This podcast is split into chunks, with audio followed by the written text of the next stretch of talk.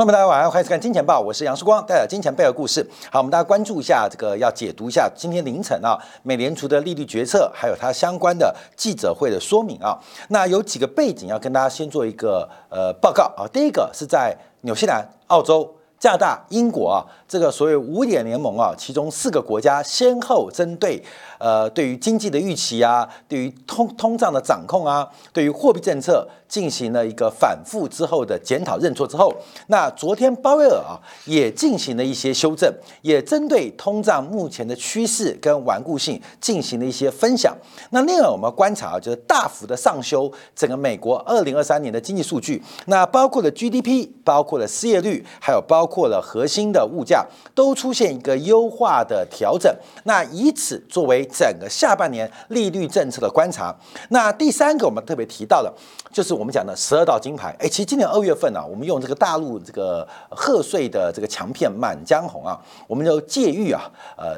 借来隐喻啊，这个美联储会有十二次升息的机会。现在看起来啊，我们可能比鲍威尔更了解鲍威尔。美联储大概就要在这一波的紧缩周期升息十二次。那这个升息十二次的背景，我要再次跟大家报告，就是我们的标题：美国赢麻了。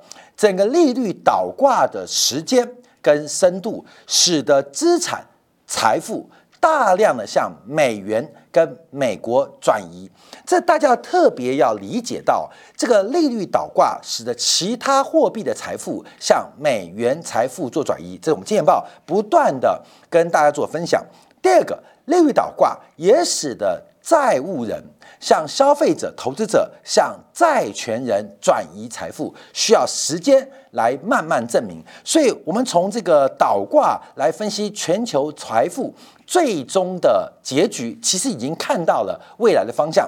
那最后我们要关注的，就是美联储加息之后，其实光是利息支出，美联储要付的利息支出，我们粗暴一点计算，大概每年就有货币增量发行超过四千亿美金。所以啊，这个 Q T 会不会在之后做加速，也要看。市场上的表现跟掌握。那在美联储开完会之后，第一我们看到了是日元创下破断新低。另外一个就是我们在过去啊这几周啊，应该是非常准确的帮大家抓到了黄金的空点。那黄金在今天也创下了波段新低。但稍后今天感，我们要特别从这个周末布林肯访华之行来看油价的转折啊。从布林克的访布林肯呢？美国国情反华之喜来看油价的转折，其实我们在《金钱报》当中常透过宏观经济跟宏观政治进行连结，掌握到很多大宗商品的。脉动，而且正确的预测每次的转折。那在经典部分，我们要特别来预测，特别是油价在布林肯访华之后的重要转折。好，这等一下做说明啊。好，我们先看一下啊，这个 FED 的这个利率会议跟记者会，基本上就确认了，在六月份的停止加息之后，将会再加息两次。那我们看到目前的联邦基金利率啊。按照它的利率走廊啊，大概就是五到百分之五点二五。那再次跟大家说明啊，因为利率走廊百分之五到百分之五点二五是一个区间的控制，可真实利率第一个是 IORB，IORB 就所谓的存款准备金利率是百分之五点一五，就银行的超准备金跟准备金存在。美联储，那美联储会给你百分之五点一五的利率。那另外一个叫 overnight RRP 啊，这是隔夜的市场回购利率是百分之五点零五。所以我们提到利率啊是百分之五到百分之五点二五，可事实上。真实的利率通区间啊更小，是百分之五点零五到百分之五点一五。那按照这个 EFF 啊，就联邦基金利率啊，就是等于是这个银行之间的拆款利率啊，就是官方控制的是百分之五点零八。所以我们常常分析啊，美联储利率是百分之五点零八，是这样来的哦，大家注意哦，是这样来的。所以市场五到五点二五，但利率就是五点零八啊，大家做观察。好，这利率是不变的啊，不变的。好，那我们看一下。点阵图的变化这是很大，这个点阵图啊，每一季度美联储会把他们十九位委员、十二个地方分行的主席加七位联邦的理事来进行一个汇总啊，来观察他们对于未来利率路径的一个预测啊。这基本上我们要从这个角度做一个观察，就是十二位加七位，通常就是十九席。但有时候像联邦的会在进行这个提名权呐，会少一位两位，但大概就是总共有十九位。所以注意，美联储的架构就是十二位边疆大吏啊，两江总督啊啊。直隶总督啊，呃，包括了这个呃上海市书记啊，就是概念。那七位啊政治局常委共同决策了美联储的利率，所以他们对于利率预测的一个水平，常常给我们做一个观察啊。好，那我们看一下，因为这一次啊，美联储的这个点阵图，也就是十九位委员的一个利率路径啊，是大幅度的上调。画面的右边是今年三月份啊，今年三月份，哎，不久哦，这个上调幅度算很大的哦，因为这是今年三月份啊，今年三月份在这边啊，这个那那边画面左边啊是今年的这个六月份，今年六月份，所以一个是三月份，一个是六月份啊，每一季度公布一次。好，那这次变化最大的是我们看到这个是二零二三年啊，这是二零二三。啊，这边也是二零二三啊，这边二零二三，那你可以看到，那平均值是从原来的百分之五点一，大幅的升高到五点六。那从整个的这个排列组合的阵型观察，第一个三月份呢，还有一位委员认为美联储在今年利率。会来到百分之五以下，就是百分之四点七五到百分之五。所以三月份的时候，当时有一位委员觉得升息已经到终点了啊，大家注意哦。那到目前升完息之后啊，就没有百分之五以下的委员。所以十九位具有投票权的这些委员们，没有一个人认为今年有降息的可能。那有没有升息可能呢？当然很明显，我们看到中位数。明显的向上引动，那现在已经来到了百分之五点五到百分之五点七五，所以从中位数也好，从平均数也好，我们从统计学的含义很清楚看到，美联储目前的委员们认为升息两次是板上钉钉的一个确定事件，所以今年的这个利率预期啊，当然我们是整波的美联储预期啊。金钱报，大家各位掌握的是非常非常的好啊，就是呃，我们率先呢，就是说美国升息太晚了。另外，我们特别提到美国会升息十二次。那今年二月、三月的时候，很多人讨论说，时光你的预测会不会太激进？那现在证明啊，还要升息两次，凑合前面的十次，真的是十二道金牌，真的是十二道金牌。所以我们特别跟大家做分享啊。那这个通胀啊，通胀跟美联储的关系啊，这个通胀它是个良药，可能也是个苦药。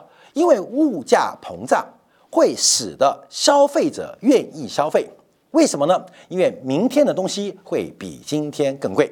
那通胀会使得企业愿意投资，因为今天的投资会明比明天来的更便宜，而明天的收入会比今天更高，因为时间错配的关系。所以良好的通胀，一定的物价膨胀。会刺激消费者消费意愿，也会刺激企业的投资，所以这个听起来其实物价上涨，温和的物价上涨，对于美联储对于经济都是件好事。可物价上涨太快，会动摇到大家对于货币的信心，因为物价上涨就代表货币的购买力下滑。所以我之前用岳飞跟安禄山来形容，同样是国之重臣，国之。顶梁，可是岳飞跟安禄山对于一个宋朝来讲，对于一个唐朝也好，有什么不同的意义？所以我们提到，假如对于通胀不控制，岳飞变成安禄山啊，岳飞变成安禄山；假如对于通胀控制太严，安禄山变成岳飞。你懂我吗？所以岳飞的下场很悲惨嘛。那安禄山是把唐朝给搞垮了。那这东西啊，是我们事后从历史角度判断，安禄山是个坏人，岳飞是个好人啊。我们这样用民族英雄或民族败类来形容。可事实上，从当下的决策，你怎么知道岳飞不会变成安禄山？因为岳飞的从政生涯跟军事的攻击，完全跟安禄山之于唐朝一模一样，只是。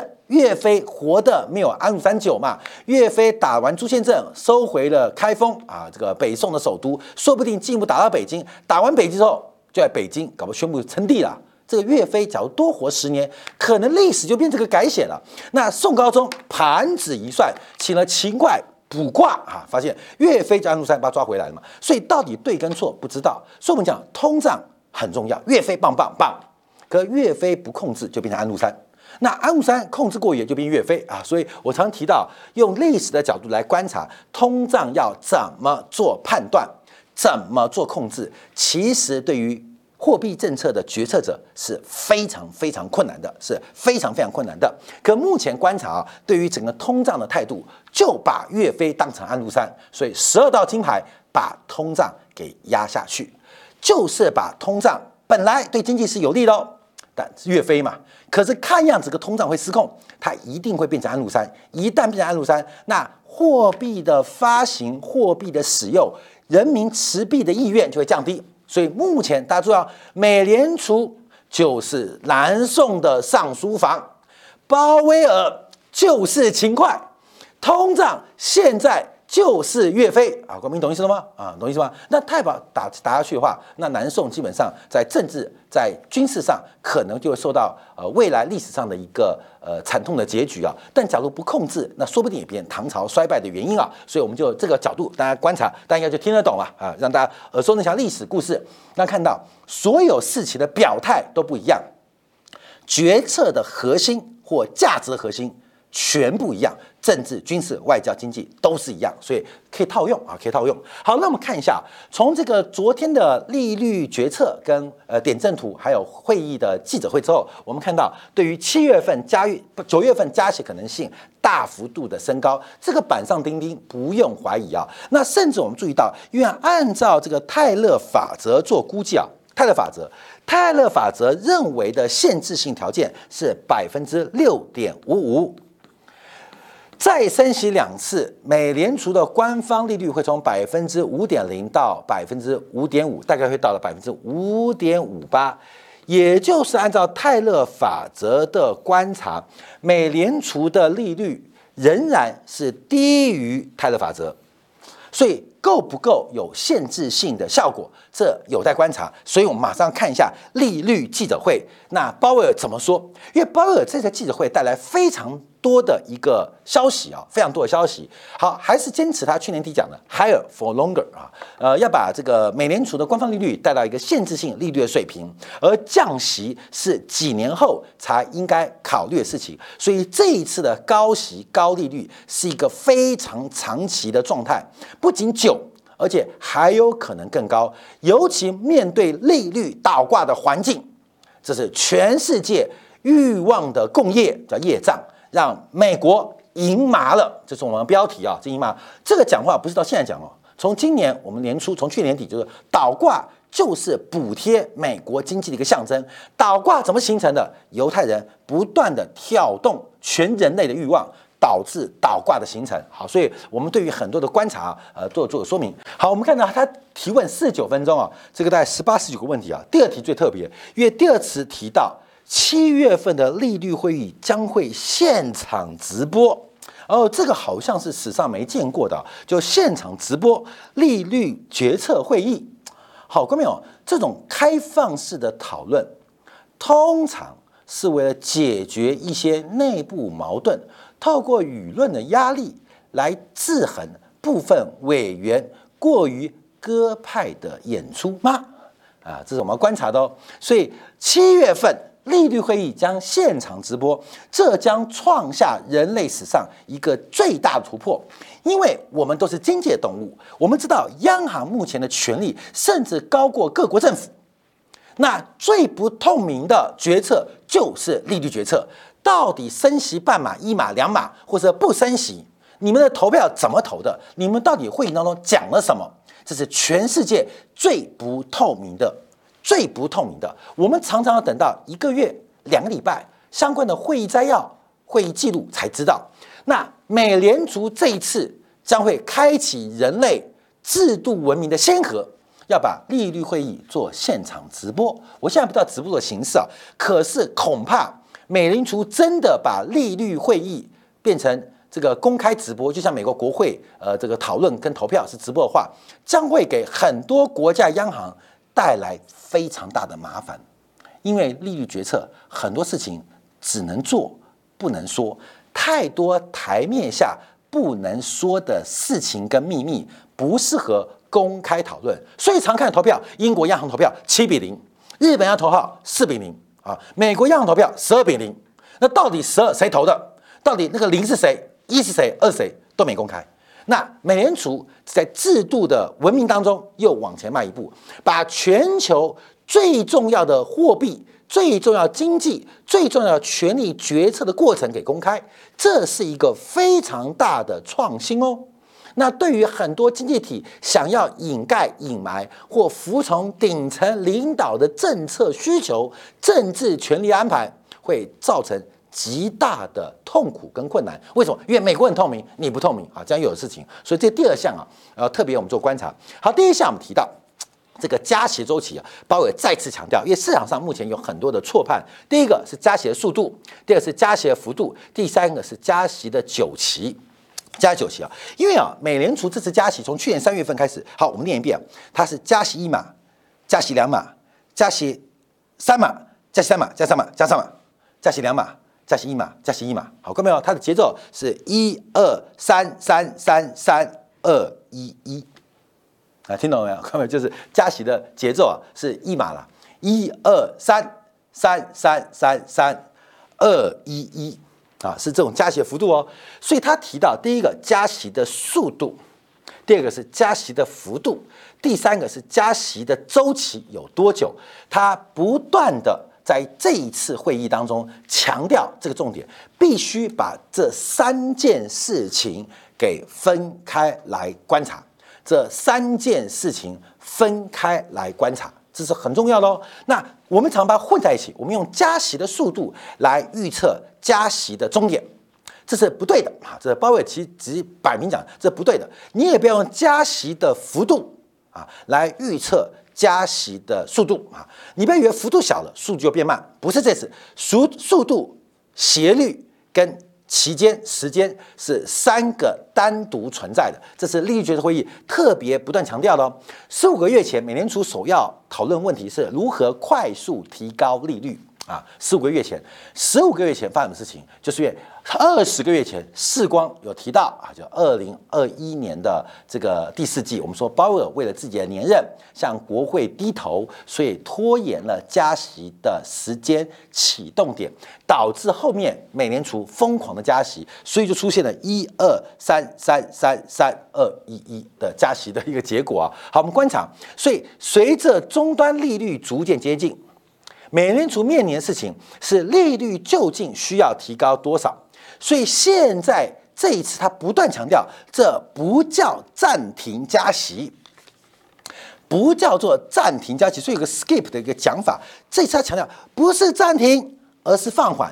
那为什么不叫暂停呢？就是没加息暂停吗？主要我刚刚前面讲，为什么我刚刚是光讲一二三三三三三二一一，各位那时候一码、两码、三码、三码。两码一码一码，美联储到目前百分之五以上不可能有半码升息的机会，不会有半码。那怎么变半码呢？就是两次会议升息一码就变成半码了嘛？各位，这是这一次的利率。所以鲍威尔就提到，其实这一次要升息，只是美联储没有半码的选项。没有半码升息选项，所以要不是这次升息七月份不升，要么是这次不升七月再升。所以大家理解，不是美联储暂停加息，这鲍伟自己讲的啦，是整个美联储目前没有半码的选项，所以就是两次加息一码，放缓加息幅度。特别跟大家分享说，观察加息节奏跟终端利率是单独的变量。加息的节奏跟终端利率是单独的变量，所以大家听懂？反正利率目标就是大家要记得看华文最优节目《金钱报》讲的十二次，嗯，那这是目标十二次就升息到百分之六啊，百分之六左右水平。那我们就照着世光的安排做啊，其。呃，我可以这样讲，因为我们一直在预测嘛，就这样做。所以你们不要管终端利率多高，就看金钱报。只是我们要为完成金钱报的讲法，我们有自己的加息节奏跟斜率安排啊。讲起来好嚣张，没办法，对就对，每次都大胆预测啊，大胆预测，小心求证。好，那点阵图上移啊，这路透社就提问了：点阵图上移，劳动市场更强劲，GDP 增速翻了一倍。就是美联储的这个经济预测需求没有冷却，所以路透就问了：你认为包主席啊？你认为会软着陆？可是你们美联储把经济物价提高，物价目标从三点六变三点九，指的是核心 PCE。那 GDP 从零点四变零点七，失业率从四点五变四点一。美联储自己提供的最新二零二三年预期都是经济在加温，失业率变低，而物价在走高。那你怎么会有认为正在去通胀呢？他认为啊，商品通胀。供给链正在有所改善，但没有恢复到原有的水平。看到没有？这是第一个问题哦。供给端不可能回到原来水平，因为中美的这个半球化的分裂啊，这个供给端的这个改善不可能回到。二零二零年之前，那住房通胀，新的租金价格会低，数据下移只是一个事件问题啊，就一定有机器关系啊。可是啊，可是核心的服务通胀目前仍然没有放缓啊，仍然没有放缓，所以美联储才会有这种决策。而美联储为什么对于经济预测 ACP 啊会进行大幅的调高，这是做了观察，所以认为去通胀是非常困难的。那另外提到啊，就是《华尔街日报》提到，那为什么不抱着长痛不如短痛精神继续加息呢？啊，其实鲍威尔很想讲，你们就去看《金钱报》嘛，加息十二次是为了升息到百分之六，可是加息的频率你没有半码的选项，为什么？为什么？为什么没有半码选项？下次我再跟你讲，百分之五以上没有半码加息或半码降息的选项，你懂吗？就跟我们股票啊。这个可能几块钱以内是跳一角，几块钱以上是跳一块，多少钱以上是跳五块，你懂意思吗？我们做股票不是高价股一跳就跳十块，甚至高价股一跳跳二十五块嘛？那个鸡蛋水饺股一次跳一分。跳一脚，你懂？所以百分之三、百分之四百分之五以上没有半码的选项，你懂吗？所以我们跟华尔街日报，呃，这个月包伟不想解释这种无聊的问题啊。所以不是长痛短痛的问题，我们不仅要治短痛，也要治长痛。可是只能加息半码，所以就两次会议加息一码。我再次跟大家做做分享啊。另外就讨论到信贷紧缩的问题喽，因为这一次信贷紧缩跟上一次的记者会这个篇幅啊。就大幅度的一个缩小啊，大幅度的缩小，所以包括《纽约时报》的提问，这个物价的问题，那金融条件的紧缩等等。他说，经历了一年的周期之后，很多紧缩已经开始生效。那为什么我们希望减缓加息的节奏？啊，这他讲了一个理由说明，重点是对于信贷紧缩、信贷紧缩讲法跟讨论变少了。好，另外我们看一下《华盛顿邮报》的一个提问做观察，就是针对啊这个滞后效应。啊，滞后效应，因为我们一种，今天我送女朋友一个包，她当然很开心，可是回家之后会怎样？送他一个 LV 的包，结果回家姐姐这个女朋友的姐姐的男朋友送他一个爱马仕的包，所以今天傍晚我们约会送女朋友 LV 的包，他很开心的回家，你在想象明天是不是能够更进一步？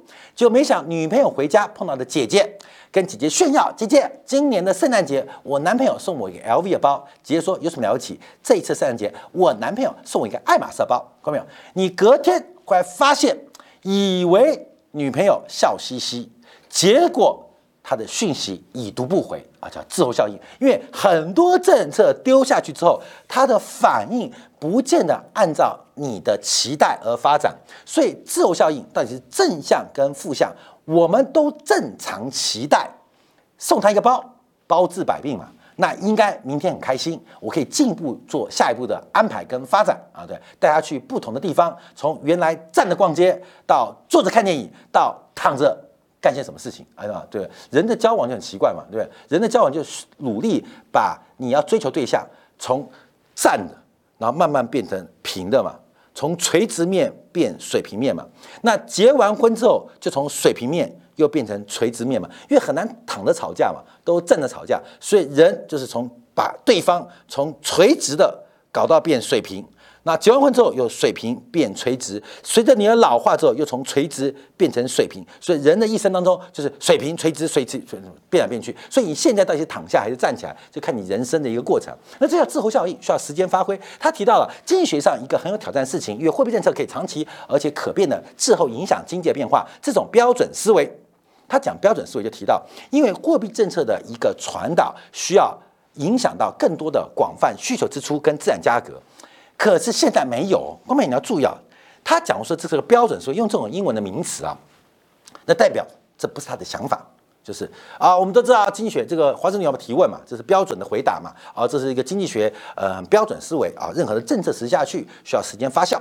可是为什么没有发酵啊？没有发酵，第一个更广泛的需求跟支出，第二个资产的价格，这边就带出我们一直提到的鲍威尔扣。各位你懂吗？就是美国经济超出预期跟通胀难以克服的原因。不仅仅是需求跟支出过高，更重要是资产价格。等一下。鲍威尔的下一个问题，下一个问题就要针对这个事情做进一步的强化跟暗示哦，啊，强化跟暗示哦。好，那我们看一下，因为啊，这个到底通胀解决没有？过去两年半时间，美联储多次预测通胀下行，结果都错了。这呼应我们前几天连续做节目，从纽西兰、澳洲到加拿大到英国，都承认对通胀预估错误，对通胀预估错误。所以目前的工资通胀、通胀的发展到底重不重要？好，各位。这个问题就提出来了，这我们明天的专题就要来跟大家做分享，因为特别是旧金山美联储所做的报告，工资不一定是通胀的关键驱动因素。这个报告是五月三十一号的，后面你懂吗？你认为鲍威尔的思维逻辑是五月三十要看完？纽约啊，旧金山美联储报告哦，原来通胀跟工资没有关系啊，各位，你觉得这是有可能的吗？啊，现在是六月十五号嘛，鲍威尔直到上上个礼拜才发现，原来工资不是通胀的主要推升因素哦，原来是这样。我们跟你分享一本好书跟好报告，熊滚滚的，就是旧金山上礼拜、上上礼拜报告。你觉得是真的吗？当然不可能嘛！一定是鲍威尔早就有这种想法，底下的人就开始为鲍威尔写出这本著作。光美，你懂吗？就是拍马屁的概念。哦，老板，哦，包雨露。啊，包语录啊，包语录，L.V. 爱马仕如何了解我们的包啊？包语录，鲍威尔语录，但美国也没那么开马屁啦，所以不会把包语录列为他们的大学 SAT 考试的一个标准。可是底下官员就写了一个包语录，这包语录就是旧金山美联储在这一次利率决之前两个礼拜写出来的，所以我看有人要升官的，所以所以旧金山分行的工作人升官比较快，因为他们这种拍马屁跟向上管理的关系啊做得非常成功，所以自叶伦啊担任主席之外，旧金山纽约呃这个美联储啊常常是呃美国美联储一个非常。官员腐化的一个平台，我终于知道了，因为太长眼了。我们不是做向下管理啊，我们要向上管理。好，那这什么意思呢？那通胀不是来自于工资，它等于把我们过去长期引用的菲利普曲线给打掉了。各位，懂意思了吗？好，这个地方因为时间关系啊，我们明天会开专题来讨论。因为鲍威尔讲的讲法跟他们这些利率决策，就把我们过讲菲利普曲线。菲利普曲线是什么？是什么？就工资跟物价的关系是个负斜率吗？各位记得吗？啊，记得吗？啊，明天我们上这堂课啊。好，明天会来谈。那就记得美联储做这报告，就是菲利普曲线不重要，因为工资跟通胀没有必然的关系。好，那呼应什么？财富效应啊，关没有？财富效应。好，另外提到七月份要电视直播啊，现场直播，请大家拭目以待。啊，我想你会看到数据，也会看到美联储如何讨论它，市场将不得不做出判断。我看这比较恐慌，这也是我们今年报最大的恐慌，你知道吗？因为啊，因为它直播就会抢我们的流量。懂吗？他直播抢流量，现在他们也要做 YouTuber 了啊，所以他们要抢我们流量，但没有关系，因为我们走在他们之前。好，另外我们看到通胀是否下滑啊？那从十二月的逻辑，目前反复下滑，可通胀仍然很很很高。第九个问题，我们就往下。那银行准备金短缺是否会影响国债发行跟调降这个 RRP 的一个利率？啊，他提到了，我们不认为会有资金短缺的问题，所以也没有调降。RRP 利率的一个打算啊，没有这个打算，所以目前银行存款准备金大概三点三兆，在美联储的视角仍然有非常多的超额流动性，因为我们来估算，其实美国的准备金啊，大概在两兆以内。就算是足够的，那现在还有三点三兆，所以事实上从准备金的角度来观察，其实非常非常充分。那后面第十题啊，第十一题有聊到了，包括了房地产还有财政政策。房地产是不是已经冷却到足以降低通胀啊？降低通胀，他们就提到住房价格在磨底震荡，但有所回升。哎，包括反应很快哦，啊，就房价开始反弹喽，反弹。大家不认为住房通胀会迅速回升，因为这是基期关系啊，年增率跟月增率的关系啊。那住房市场回暖是会引发进一步加息。他说，住房是利率决策考量的一部分，我们会以整体视角进行决策。好，再往下看第十一题，就讲美联储美联储的这个观察美国债务约到。二零三二年，美国联邦债务会到五十二兆，那十年内财政赤到二点八兆，那美联储会不会跟立法机关来讨论这个问题？那特别强调，我们是独立的，我不会管他，他也别管我，所以他认为这个债务是不可持续的，不可持续的。另外，美联储也不会国债提供货币融资。关没有？这问题是傻问题，你知道吗？也利率倒挂就是美国在剥削全球财富的手段。好，十二第十二题讲到三月份暖着陆是否增加？暖着可能的，但。会为此不惜一切代价。好，哥们，这边要讲的一个另外问题，就是鲍威尔这次把物价稳定跟充分就业给做了一定的切割，因为他先切割了失业率跟工资、工资跟这个物价的关系进行了切割，而且特别观察到。就是把充分就业跟物价稳定，美联储的双重指标也进行了部分切割，这也是一个政策很重要的突破，很重要突破。那最后提到的这个名义利率啊，就是通胀率下滑，名义利率就必须大幅下行，保持实利率不变。所以通胀真的大幅下滑之后，降息当然是合适，这是几年以后的事情。好，关键关键字是实质利率。好，这等一下跟我们的呃商品分析有关。好，再往下看啊，黑人失业率反弹它不重要，月线利率还这个失业率还在历史的低点。再往下看到这个租金没有放缓在住房通胀上，最终放缓程度肯定怎么看好？后面就是我们讲二手车价格啊。昨天我在研究美国这个 PCE 数据的时候，发现很大的盲区啊，因为我们常用的是二手车的价格指数，这是一个短售批发价格，可事实上这个短售批发价值指数正在大跌，可是二手车的价格却在上涨。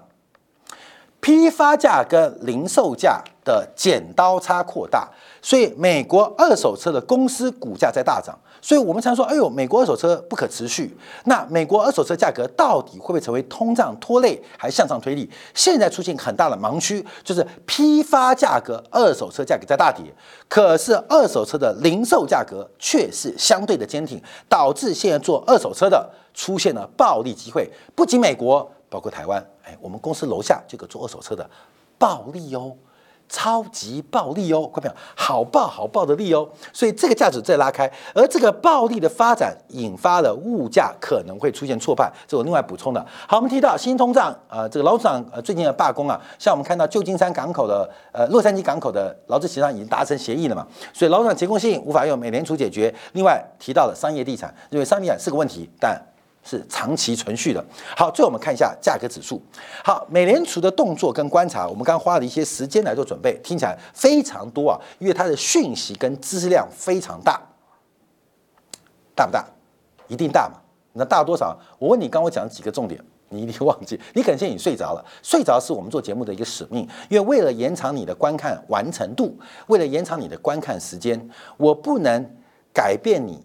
使用遥控器跟滑鼠的这个呃动机，可是我可以帮你催眠，让你无法拿起拿起遥控器，无法去动滑鼠。所以我们做节目的最高手段，以前时光在东升啊，收视率很高，收视率很高，一种是流量，一种是存量。